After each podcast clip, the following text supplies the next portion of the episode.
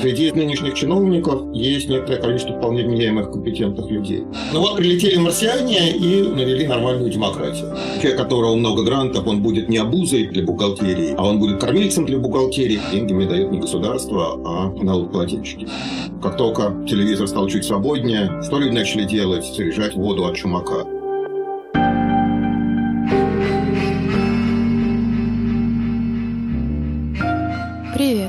Подкаст русской службы The Moscow Times после Путина. Здесь мы будем говорить с аналитиками и экспертами о том, что не так с путинской Россией и как нужно будет реформировать нашу страну после неминуемого конца нынешнего политического режима. Сегодня мы поговорим о науке, и гость нашего выпуска Михаил Гельфанд, доктор биологических наук, кандидат физико-математических наук, один из основателей сообщества по борьбе с фейковыми диссертациями Диссернет. Также Михаил Гельфанд был членом Общественного совета при Министерстве образования и науки России. Какие проблемы основные российской науки нужно решить в первую очередь, когда появится такая возможность? Про проблемы, которые сейчас говорить бессмысленно, потому что есть одна большая проблема, и все, большие, и все остальные проблемы являются от нее производными. А, и в этом смысле, как там это, снявший голову по волосам не плачет. Про прогнозы я говорить не умею. А, это просто не ко мне.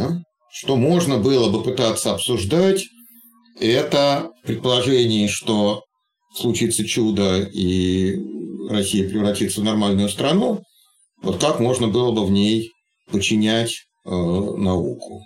Вот это можно обсуждать. Да, давайте попробуем тогда к этому и обратиться. Вот если мы представим, что сейчас находимся в ситуации, когда мы можем что-то сделать. Ну вот прилетели марсиане и, так сказать, э, навели нормальную демократию. Угу. Такую, не в кавычках, а настоящую демократию. Тогда можно э, сочинять разные программы улучшения э, там, тех или иных сторон жизни общества, в частности, науки. Я не готов обсуждать технологии да, и вот развитие как бы технологическое, там то, что называется инновации, вот это все. Угу. Потому что это сильно завязано на экономику, и по-хорошему драйвером инноваций должно быть не государство, а должен быть запрос со стороны экономики. Соответственно, если Россия чудо переходит от сырьевой экономики к такой современной технологической, тогда этот запрос автоматически появится. Если не переходит, то его из пальца не высосешь. Да? Примеры всех наших институтов развития показывают, что если спроса нет, то его невозможно создать. Спроса на инновации. Вот, поэтому, опять-таки, я еще сильнее ограничу сферу обсуждения. Это будет исключительно фундаментальная наука и в большей части естественные науки и, соответственно, высшее образование. Но то, что входит в сферу ответственности Минобрнауки. Да? В свое время в литературной газете, пока она еще не превратилась в унылое говно, была такая рубрика «Если бы директором был я». Вот это можно пытаться обсуждать. А, значит, первое, что убивает и академическую науку фундаментальную, и в особенности преподавание, это бумажный вал колоссальный. И время от времени приходят указания про то, что бумажек должно стать меньше. В результате появляются еще дополнительные отчеты про то, как бумажек стало меньше. А с этим бороться довольно легко. На самом деле, это такая вещь, которую можно сделать приказом номер один, и довольно сильно эта проблема улучшится. Я это в свое время предлагал, когда я был членом общественного совета Минобрнауки, еще при министре Ливанове. Вот. Я это несколько раз предлагал, но как-то оно не пошло. Сделать надо следующее. На каждом запросе данных, да, вот на каждой бумаге, которая спускается сверху в подведомственной организации, должно быть написано э, там, запросом чего-нибудь. Там, срочно сообщите информацию о вот в такой бумаге в конце мелким шрифтом должно быть написано, кто это запрашивает, а для какой цели он это запрашивает, и сколько времени при, с точки зрения запрашивающего должно уйти на выполнение этого запроса. А, вот мне кажется, даже такая мера довольно сильно бумажный вал сократит. Ну, просто потому, что в конце года можно будет про каждый департамент министерства посчитать, сколько рабочего времени ушло у сотрудников университетов и институтов на то, чтобы отвечать на их запросы и зарплаты этих сотрудников вычесть из э, премиального фонда годового. Вот что-нибудь такого. Похожую вещь можно сделать с всякими аккредитациями э, программ, то, чем Рособорнадзор занимается. Та же самая история. Да? Они запрашивают там путь бумаг э, значит, на каждую программу. Большинство из них абсолютно бессмысленные. Да? Точно так же он убивается просто указанием на то, сколько времени должно уйти на заполнение бумаги ситуация довольно сильно прочистится. После этого можно будет сделать всякую статистику и посчитать, а что действительно необходимо, от чего можно избавиться совсем. Это как бы одна сторона. И вторая сторона, а, что надо существенно снижать горловую нагрузку на преподавателей. Потому что преподаватель, который читает лекции, там, сколько там, 700 часов за учебный год, он ни к чему содержательному после этого просто не способен. Чисто физиологически. И это вопрос на самом деле финансирования. Я специально с него не начинал. Ну, наука в России очень сильно недофинансирована, и доля э, науки в бюджете все время снижается, вопреки всем указам, постановлениям, законам и всему прочему. Да, там указы живут своей жизнью, а Минфин и бюджеты живут своей отдельной жизнью. Точно так же с высшим образованием. Да, почему профессора читают по 800 часов? Ну, потому что ставок столько и студентов столько. Да, это чистая арифметика. Соответственно, количество преподавательских ставок тоже может быть увеличено.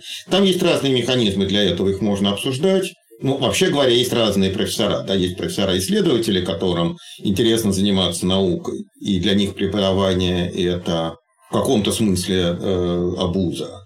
На самом деле нет, потому что из преподавания, из преподавательской деятельности приходят хорошие студенты в лабораторию. Но, тем не менее, заставлять там сильного профессора читать какие-то базовые курсы, наверное, не очень э, правильный способ тратить его время. А есть, наоборот, люди, которые предпочитают преподавать, но, соответственно, у них может быть больше курсов. А в идеале это человек не должен читать больше одного курса в семестр. Меньше уже, видимо, тоже теряется какая-то связь со студентом. Был свое время, опять-таки, объявлен и так до конца и не дотянут курс на интеграцию науки и образования. В принципе, этот курс очень правильный. Потому что современное образование в отрыве от современной науки не существует. Есть несколько хороших примеров, э, когда это получалось. Там какие-то отдельные факультеты и институты в Московском университете, ну, пример, который я знаю, это факультет инженерии и информатики и, соответственно, институт физико-химической биологии имени Белозерского. Вот они существуют в тесной связке. Соответственно, студенты с самого начала занимаются реальной наукой в реальных лабораториях. Это пытались сделать просто путем заливания денег в университеты, что не очень хорошо, потому что это была такая разовая акция. Да, вот это вот все время идея, что мы вам дадим денег на три года, вы закупите оборудование, а потом как-нибудь сами, ну, не совсем правильная, потому что к оборудованию нужны еще рабочие руки, к оборудованию нужны расходники и так далее. И ясно, что университет должен вкладываться в собственное развитие, это понятно. Но вот эта вот такая прагматическая система, когда сначала уделяется очень много денег, а потом вообще ничего на поддержку, вот это довольно плохо работает, мы это просто наблюдаем в реальном времени. Деньги на исследования должны распределяться по грантам, по грантовой системе, это понятно. А должна быть международная экспертиза для больших проектов и, может быть, меньший уровень экспертизы, но тоже очень желательно с международным участием для проектов меньшего размера, но больших проектов, там, начиная от, я не знаю, 5 миллионов, 5 миллионов в год, экспертиза должна быть международная, просто потому что сообщество в России научное недостаточно велико, чтобы обеспечить экспертизу внутри себя без конфликта интересов. Вещь, которую я тоже давно предлагал, гранты на исследования, которые выделяются, скажем, ну сейчас это Российский научный фонд, раньше еще был ФФИ, должны иметь очень большую долю накладных расходов. А, то есть, если на исследования выделяются там, какому-то профессору, исследователю 5 миллионов в год, то институт должен получать как минимум такую же сумму, что называется matching, ну, overheads, там, в английской системе, американской. Не надо воспринимать, вот, вот сейчас накладные расходы воспринимаются как человек получил деньги на исследование и вроде как вынужден отдать часть этих денег э, институту за какую-то вот административную и логистическую э, поддержку. А должно быть наоборот. Человек получил свой грант и ни с кем, ни с кем этим грантом не делится. А институт или университет автоматически получил сумму, там, ну вот, какие-то проценты от этого гранта, но это должны быть большие проценты, того же порядка величины. А, и это не деньги, отобранные у исследователей, это деньги дополнительно выделенные университету. Да, это какая чисто арифметически это одно и то же, психологически это будет восприниматься совершенно по-другому, и университеты и институты будут заинтересованы в том, чтобы их сотрудники подавали на эти гранты, их выигрывали. Человек, у которого много грантов, он будет не обузой там, для бухгалтерии, а он будет кормильцем для бухгалтерии. Вот, вот это вот в результате заметная часть э, финансирования э, будет попадать в институты и в университеты через гранты, выигранные сотрудника. И это гораздо более надежный способ поддерживать сильные группы и сильные университеты, чем устраивать конкурсы между университетами. Да? Я плохо себе представляю как можно объективно решать, какой университет лучше, Санкт-Петербургский или Новосибирский, да, по каким критериям. А если это идет через сотрудников, то, во-первых, это легче решать, во-вторых, даже слабый университет будет заинтересован в том, в том чтобы сильных исследователей а, привлекать. Это немножко просто переструктурирование системы финансирования. И еще одна вещь, которая тоже, по-моему, очевидная, но с очень большим трудом не удается ее всегда объяснить, а, что должна быть конкуренция не только между исследователями, это понятно, за фонды, да, за возможность что-то делать, но должна быть конкуренция между самими фондами. Потому что у нас все идет ровно в противоположном направлении. У нас говорят, что давайте избегать двойного финансирования, поэтому сделаем вот один единый канал. И это получается очень плохо, потому что, скажем, сильная лаборатория, в которой одновременно идут несколько разных проектов, она не имеет возможности поддерживать эти проекты одновременно, потому что на каждого человека разрешается получить только один грант. И это неправильно. Значит, люди должны иметь возможность получать гранты как сказать, не на личность PI, а на проект. Ну, на самом деле, это основное, а, как мне кажется, из таких вот технологических решений. Кратко и среднесрочно. Да, это то, что можно сделать за не очень большое количество лет. Опять-таки при условии адекватного финансирования, потому что никакую реформу делать на уменьшающемся финансировании нельзя. Это просто лишнее кровопролитие.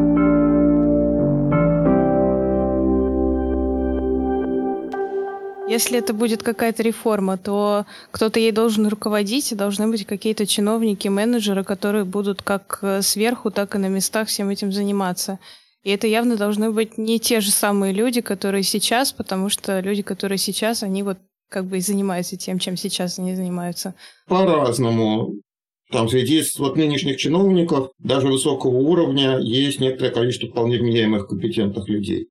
Они, так работают в тех рамках, в которых э, они оказались. У них могут быть какие-то разногласия несогласия с тем, что я сейчас предлагал, но вполне какое-то заметное количество компетентных людей, которые логистику могут построить, там есть.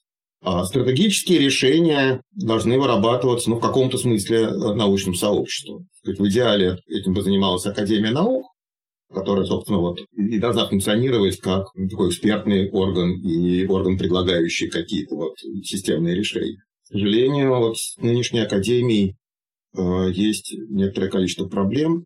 Но хотя, опять-таки, э, есть очень заметное количество меняемых и разумных э, членов академии, из которых вполне можно создать экспертные группы, которые вот будут, с одной стороны, оценивать программы, а, а с другой стороны, в том числе предлагать персонале. Вообще во всем мире вот, научные чиновники вербуются из бывших исследователей которым в какой-то момент стало интереснее, ну или там что-то не получалось, или просто казалось, что интереснее заниматься организацией, э, чем какой-то маленькой научной задачей. А вот руководители департаментов, в том же НСФ, это очень часто, э, скажем, бывшие вполне успешные исследователи. Как бороться с лженаукой, фальшивыми диссертациями и вот всем подобным? Потому что сейчас я так понимаю, что у нас даже среди академиков есть люди, которые занимаются чем-то вроде памяти воды. И вот как их оттуда выдавить, убрать, что нужно для этого делать? Фальшивые диссертации лженаука – это все-таки немножко разные аспекты липовыми диссертациями, липовыми публикациями, покупными публикациями и всем прочим. Как бороться, понятно. Есть пример диссернета, который очень успешно это делает. Есть пример комитета по научной этике, который тоже очень успешно это делает. Да, там несколько сотен десятых степеней было отобрано, там несколько тысяч статей было отозвано из журналов и так далее.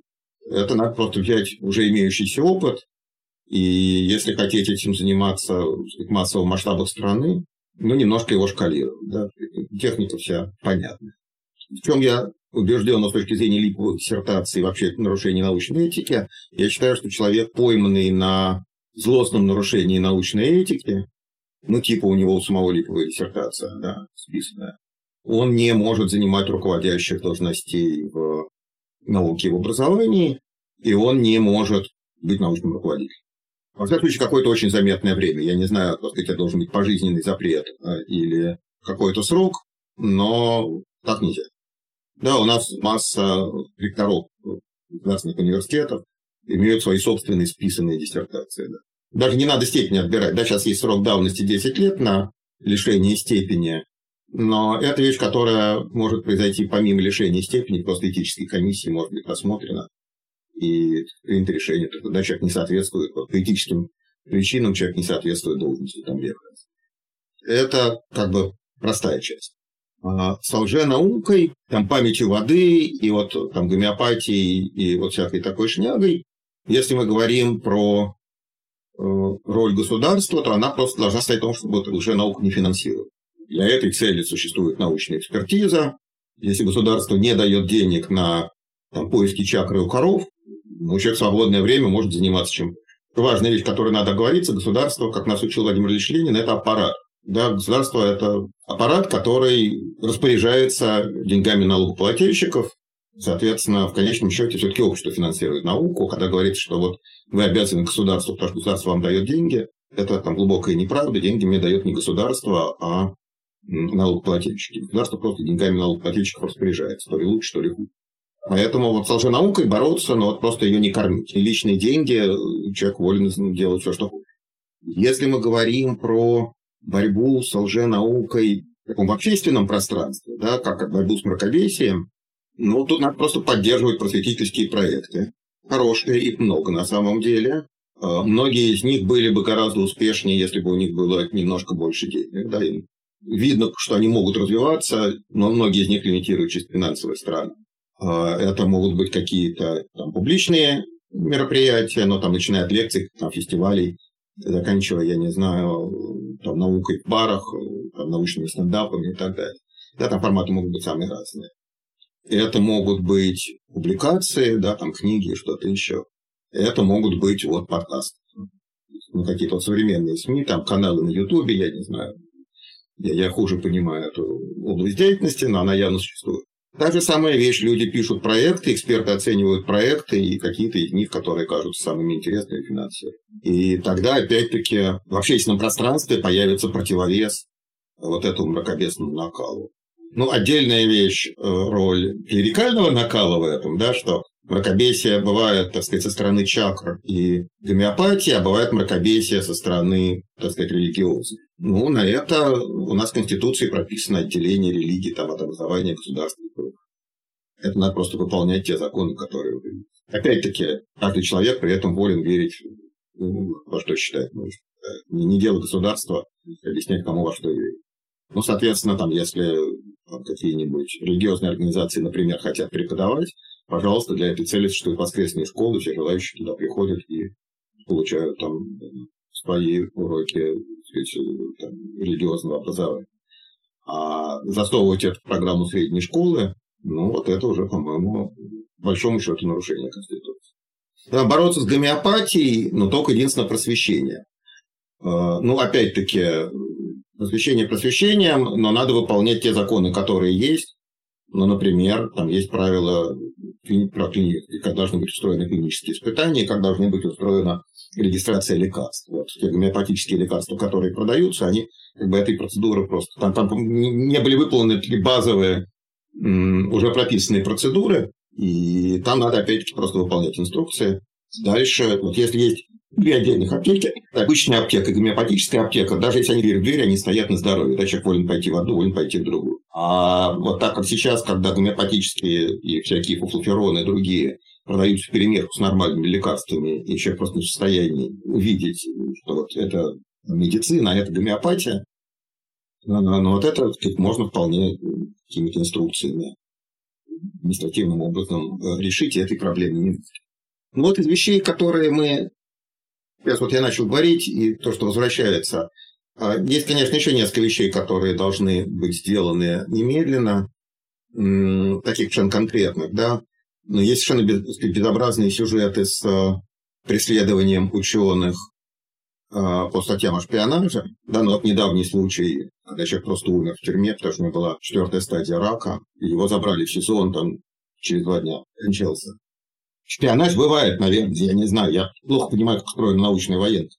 Там вполне могут быть и китайские шпионы. Но то, как эти дела расследуются, это, по-видимому, такой способ давления на людей. И, ну, это опять-таки часть более общей проблемы. Эти дела должны быть, конечно, пересмотрены и там методы пресечения должны быть не те, да, там не, не, не, не СИЗО, а домашний арест лучше получил такого сорта вещи. И есть безобразный закон о генмодифицированных организмах, который очень тормозит развитие биотехнологий в России. Вот его надо просто отменить. Эту сферу надо регулировать, но тот закон, который сейчас имеется, он просто убивает все биотехнологии. Про лженауку, ну, она как бы всегда была. В этом смысле это такое неизбежное зло. Да, если там смотреть на Запад, ну, там куча всякой лженауки. Если посмотреть Советский Союз, то есть кто-то думает, что на пишущих машинках перепечатывали сахар и Солженицына, так нет, в основном на пишущих машинках перепечатывали лекции о жаже про летающие тарелки, там, такого сорта вещи. Как только телевизор стал чуть свободнее, что люди начали делать? Заряжать воду от Чумака, да, или там смотреть Кашпировского. В этом смысле по-видимому, такое зло вечное, и как бы его окончательно победить невозможно, можно его просто немножко потеснить в общественном сознании. То есть, если я правильно вас поняла, то ничего дополнительного государству делать не надо. То есть, например, создавать собственный диссертнет или что-то подобное, а нужно просто не мешать и по возможности помогать каким-то уже существующим проектам и в просветительстве, и в борьбе. Вы сейчас сформулировали, по-моему, главный э, либертарианский принцип, да, что главная роль государства – это не мешать. Следующая роль государства – это помогать, и уж самое последнее в самых острых ситуациях – это что-то создавать, да, в очень ограниченных сферах. И это совершенно правильно. Создавать собственный диссернет государству не нужно, потому что у государства вообще говоря есть ВАК. Диссернет работает путем обращения к ВАКу, э, а ВАК уже принимает решение по конкретным заявлениям. Сейчас, по-моему, 80% заявлений удовлетворяется вот из тех, которые мы подаем. И нужна ли массовая государственная программа по отбиранию степеней, я думаю, что скорее нет, потому что там э, возникает слишком много простора для административного восторга. И это будет плохо. Если университеты начнут отчитываться тем, сколько степеней они отобрали, ну, понятно, что это будет бред и безобразие. А, скажем, в той или иной форме поддерживать деятельность общественных организаций, которые этим занимаются, а на роль государственных организаций, а, кстати, вот по определению общественной организации тоже не важно, по факту она, конечно, административная, вот, а на роль, функцию государства оставить только вот контроль и какое-то окончательное принятие решений, коль скоро у нас степени государственные, ваковские, э, ну, наверное, так. Отдельно интересный вопрос, что творится в институтах и университетах, которые собственной степени сейчас присуждают. Да, там могут быть ситуации очень неоднозначные, а никакого механизма отзыва степени, скажем, Московского университета нету. Механизм отзыва степени э, Ваковской высшей аттестационной комиссии, да, государственной, он есть, он там прописан, ну, как писать заявление, как его рассматривать, все это прописано. А механизм отзыва степени, присужденной Московским университетом, которая во всех административных смыслах приравнена государственной, а, этого механизма нет.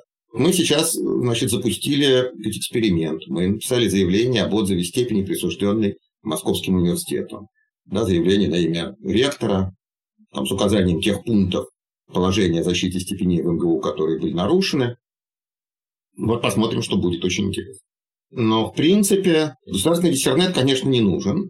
Нужен нормальный процесс, когда кто-то говорит, что степень надо отобрать, кто-то защищается, а государство является арбитром в этом, так сказать, в этом споре. Да, такой нормальный состязательный процесс. Это можно.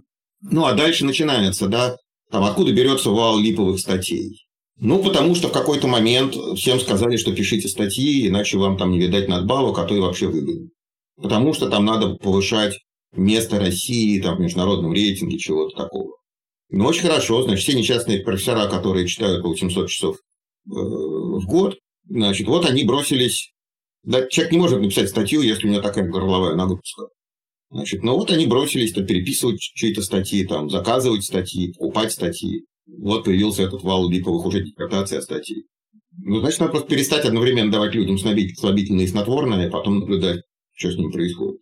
То есть, как только снижается государственный запрос на э, липу, ну, снижается и производство липы на автомате. И, наверное, последний вопрос, э, вот просто тема, о которой хотелось бы чуть подробнее поговорить, это то, что вы говорили о том, как у нас э, ФСБ э, общается с учеными. И у меня такой вопрос, это как бы просто тоже ужас-ужас с человеческой точки зрения, или это тоже действительно влияет на состояние науки, заставляет людей уезжать, как-то людей заставляет думать, а не, не перестать ли лишний раз там какие-то исследования делать совместно с зарубежными коллегами. То есть это как бы проблема моральная или это проблема не только моральная, но и проблема развития науки? Это проблема развития науки. Ну, опять же, с моральной точки зрения это просто абсолютное людоедство, это да. понятно. А с точки зрения прагматической, там скорее в другом месте. Люди от этого не перестают бояться общаться с зарубежными коллегами. Все-таки люди, которые занимаются инженерной деятельностью, такой воен, вот, еще с потенциальными военными приложениями, все-таки это немножко отдельное, как бы отдельное занятие, да, какой-нибудь там базовый биолог или математик, он не очень боится вот такой репрессии. Побаивается, наверное, те побаиваются, но не настолько, чтобы она останавливала от там, контакта с зарубежными коллегами. У меня там куча совместных проектов, но они все в абсолютно открытых тематиках. Вот другое дело, что, скажем, сильные люди с, там, с какой-то хорошей инженерной, инженерными талантами, вот я сильно подозреваю, что они начинают задумываться, хотят ли они свои инженерные таланты в таких вот областях двойного назначения применять. Ровно потому, что там не знаешь, куда, откуда прилетит. Какие-то чудесные законы про то, что носители государственных секретов нельзя выпускать за границу, и все приведет к тому, что там вот инженеры просто перестанут какие-то военные или там двойного назначения разработки идти. Разумные инженеры, да, которые немножко на полтора шага вперед считают. А, так что я думаю, что эффект, вот если говорить про психологический эффект, он скорее будет не в сфере фундаментальных ученых, да, таких вот, которые фундаментальной наукой занимаются, особенно там естественными науками, а скорее будет просто уменьшаться количество технологов и инженеров, которые, собственно, это все должны были бы развивать. Дальше начинается какое-то мракобесие, да, там все эти разговоры про этническое оружие, значит, вот у нас внезапно все генетики тоже становятся, значит, людьми, работающими в смежной области, в области двойного назначения, да, там э, запреты на перевозку образцов туда-сюда, э, то есть вот такая шпиономания, она, конечно, на фундаментальной науке тоже сказывается, а, ну, каким-то таким более все-таки косвенным образом. А непосредственно, я думаю, что просто ну, вот, сильно истощится пол людей, которые вообще готовы этим заниматься. Ну, если будет продолжаться, как сейчас, да, если в той парадигме, в которой мы разговаривали предыдущие, там сколько-то 40 минут, да, как, там как бы этой проблемы быть не должно, если мы говорим про здесь и сейчас, э, ну, вот думаю, что так.